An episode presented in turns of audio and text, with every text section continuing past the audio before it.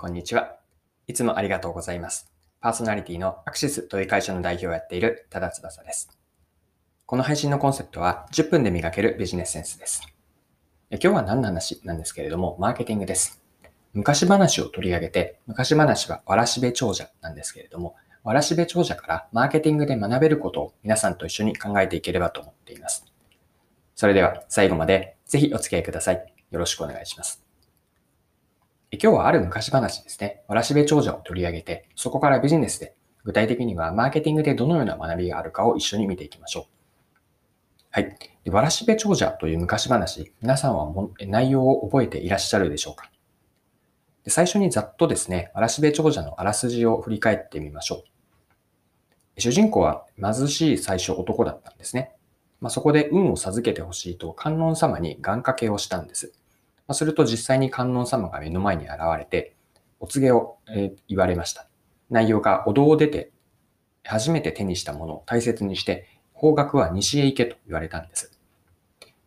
で、その後に男はお堂を出て、出たんですが、その時に転んでしまうんですね。で、転んだ先に一本の藁の、藁があって、それを手にしました。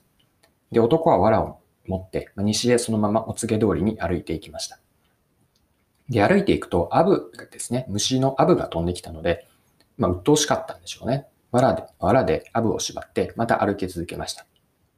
でそこにですね、泣きじゃくる赤ん坊を連れた母親がいたんです。で、その母親にアブを取り付けた、ワブを、あ、アブを取り付けた藁を渡しました。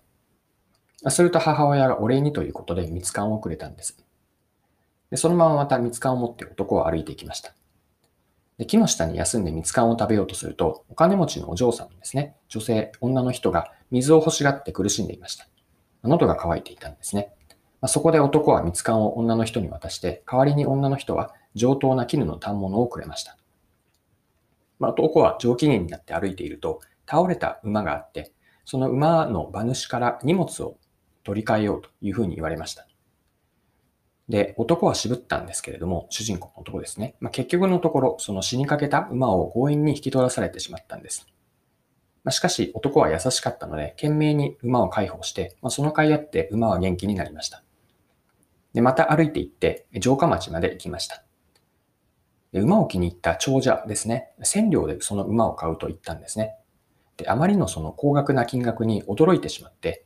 主人公の男は気を失ってしまうんです。でその男を長者の娘さんが介抱するんですけれども、実はその娘さんが以前に蜜柑をあげた娘さんだったんです。で、長者はその男の人にですね、娘を嫁にもらってくれと言って、これで、えっと、話はハッピーストーリーになるんですが、男は藁一本から徐々に、えっと、取り替えていって、最終的には大長者になった。これがわらしべ長者の物語です。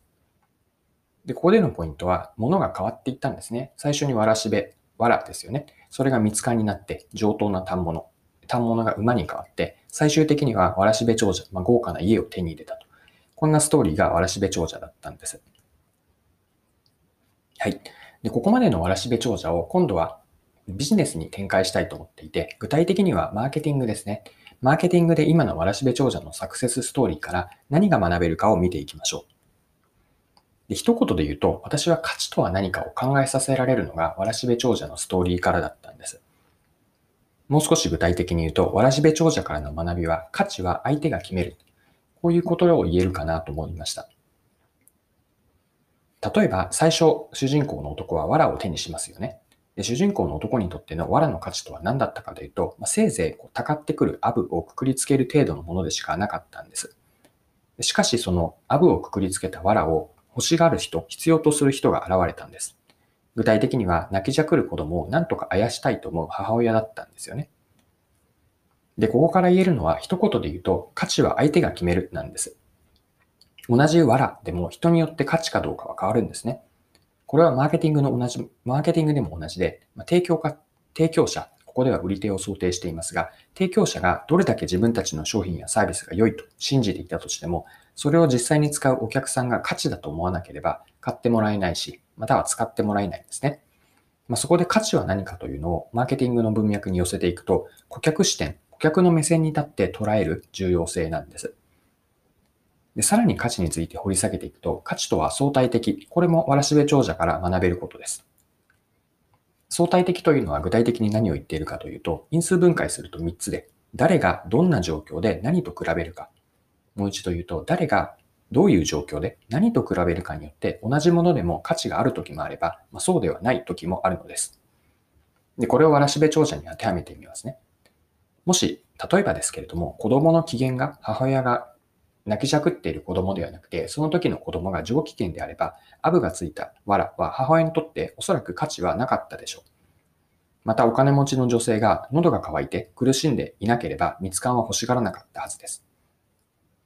ま困っている状況で、かつその問題を解決できる手段がなかったからこそ、主人公がその時に持っていたアブとか、アブがついた藁ですね。あるいは蜜柑というのが価値になっていったんです。で、このようにですね、価値は相手が決める。そして価値は相対的である。その相手がどういう状況で何と比べて、あるいは比べるものが全くなかったからこそ、アブがついた藁とか蜜柑が価値になったんです。で、さらに掘り下げていくと、価値というのは同じ人でも状況によって変わるんですよね。で、これをマーケティングに当てはめると、お客さんの状況とか利用シーンにおいて、具体的にどんな価値なのかを理解する。顧客価値を利用シーンからどういう価値を提供しているのか。こういう観点でお客さんのことを理解していく重要性なんです。で、えっと、価値が相対的というのは、時間軸に当てはめると、えっと、今価値だったとしても、将来にわたってそれが価値だとは限らないんですよね。現時点で自分たちが提供する商品やサービスをお客さんは価値だと思って喜んで使っていただけたとしても、この先でも同じだとは限らないんです。でこれはなぜかというと、市場環境が常に変わっているからですよね。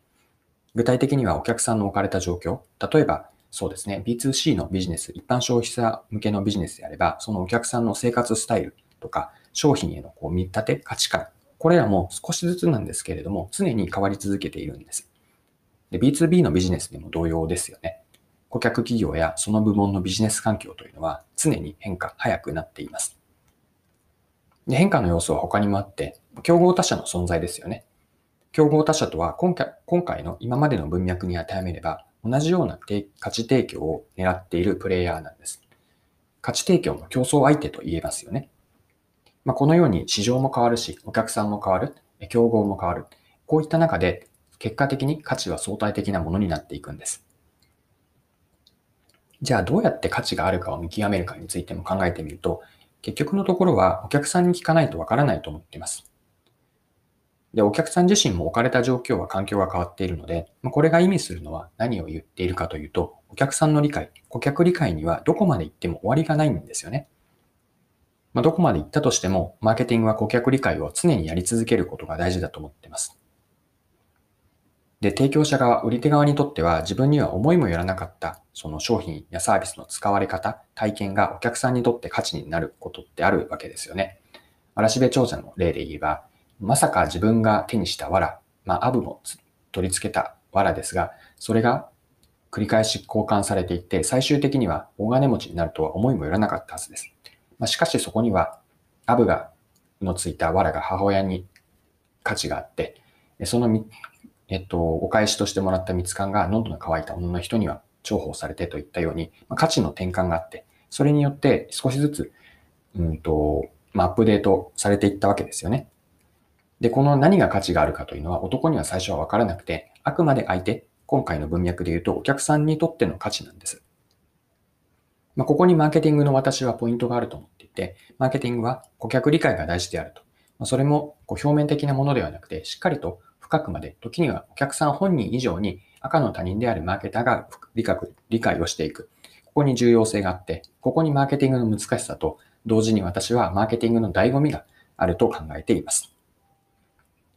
はい。そろそろクロージングです。今回は、わらしべ長者のサクセスストーリーに学ぶマーケティングで大切な顧客理解についてでした。もう一度学びをまとめておきますね。学びというのは、私は価値は相手が決めるだと思いました。でこれは提供者側が自分たちの商品やサービスをいくら良いと思っても、お客さんが価値だと思えれば、まあ、使ってもらったり、または買ってもらえないということです。で、価値が相手が決めるというのをより掘り下げていくと相対的なもので、誰がどんな状況で何と比べるかにかよって価値になるときもあれば、そうならないときもあります。で、結局のところ言えるというのは、マーケティングでの顧客理解の重要性で、これは一度やって終わりではなくて、終わりがないんですよね。でマーケティングではお客さんの理解が深めることが大事で、まあ、そこにマーケティングの難しさと、私は醍醐味も一方であると思っています。はい。今回も貴重なお時間を使って最後までお付き合いいただきありがとうございました。この配信のコンセプトは10分で磨けるビジネスセンスです。